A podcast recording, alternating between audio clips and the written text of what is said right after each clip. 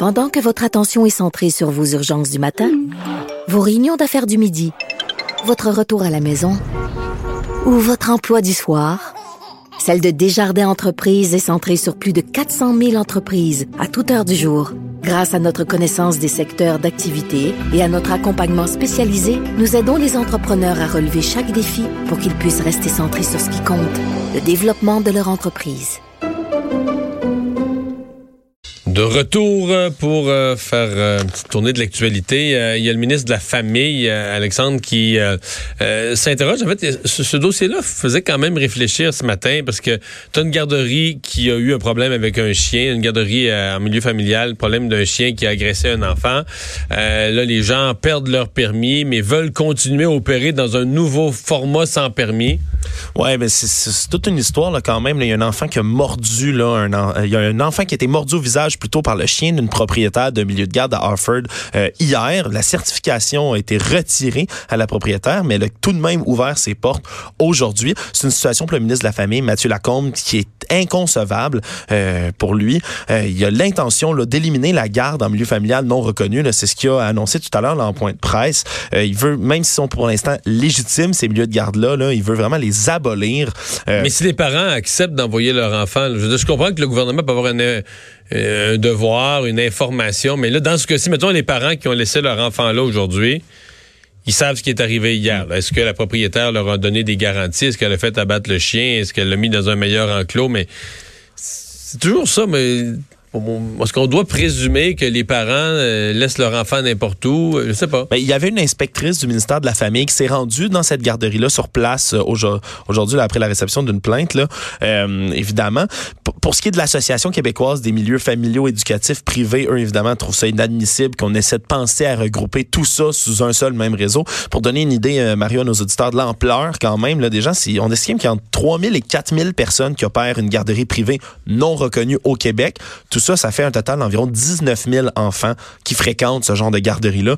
Donc, c'est certain que ce serait un, volume euh, important, sans même ajouter au, euh, au système actuel. Dit, quand tu as une garderie en milieu familial, un chien, là, sais, je à moins que c'est un toutou, mais il reste que le chien est en interaction. T'as toutes sortes d'enfants qui n'ont pas de chien chez eux, savent pas quoi faire avec, peuvent lui faire mal, peuvent niaiser, peuvent être les enfants peuvent être méchants aussi. Je veux dire, ils méritent pas d'être mordus, mais c'est parce que si tu crées une zone à risque, à mon avis, devant. En plus, les enfants en groupe, c'est encore plus euh, turbulent.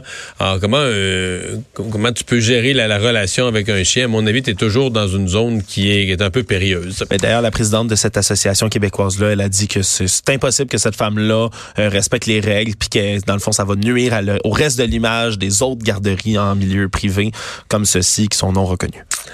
Le nouvel accord de libre-échange Canada, États-Unis, Mexique euh, qui continue de faire jaser au Canada et l'espèce d'enthousiasme naturel qu'on aurait dû avoir parce qu'on voulait l'accord de libre-échange, mais là, tout surtout au Québec, plus que dans le reste du Canada, tout semble euh, achoper autour du dossier de l'aluminium. Oui, exactement. C'est le chef du Bloc québécois, Yves-François Blanchet, euh, qui lui se dit vraiment pas rassuré par rapport à tout ça, qui a l'impression euh, qu'il y a peut-être des sacrifices qui seraient faits dans la protection des travailleurs du secteur de l'aluminium.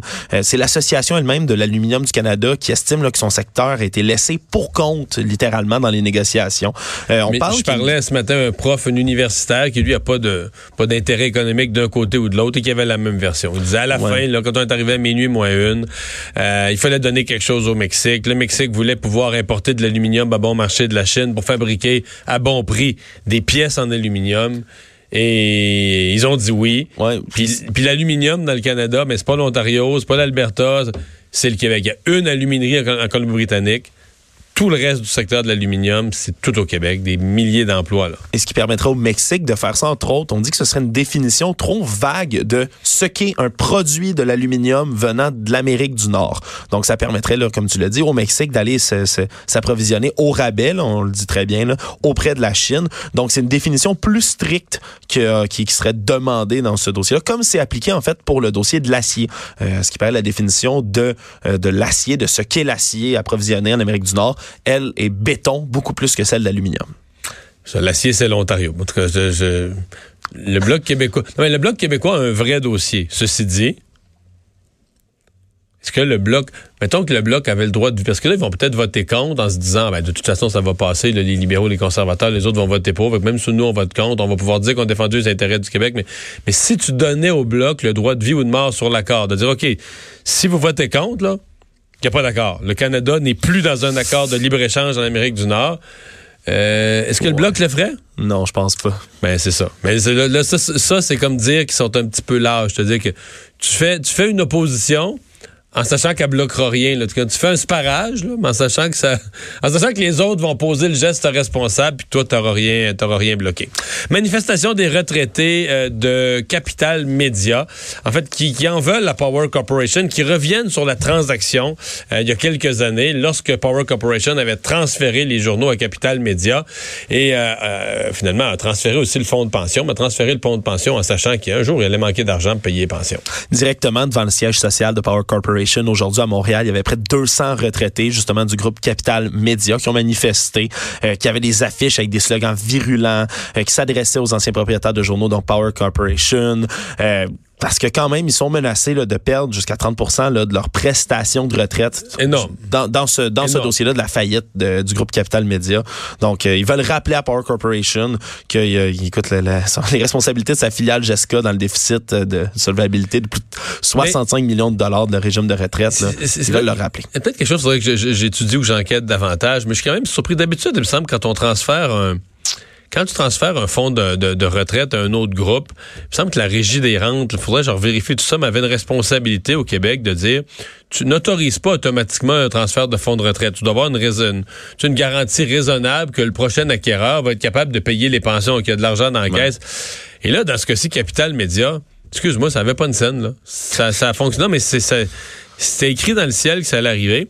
Et je suis étonné que dans les dernières semaines, par exemple, la CAC a mis une pression démesurée sur Desjardins pour dire, il faut investir votre 2 millions dans Capital Média. Donc, on, est sorti publiquement, quasiment humiliant la place publique Desjardins pour qu'ils investissent là-dedans.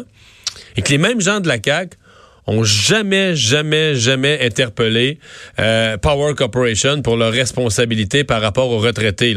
Je trouve que c'est, je trouve ça vraiment bizarre. Là, de quoi, de quoi ils ont eu peur, de quoi François Legault a eu peur, pourquoi ne pas avoir euh, interpellé, comme le PQ l'a fait, comme d'autres l'ont fait, interpellé Power Corporation euh, pour assurer, participer à assurer les retraites des gens qui, qui ont cotisé puis qui les ont méritées.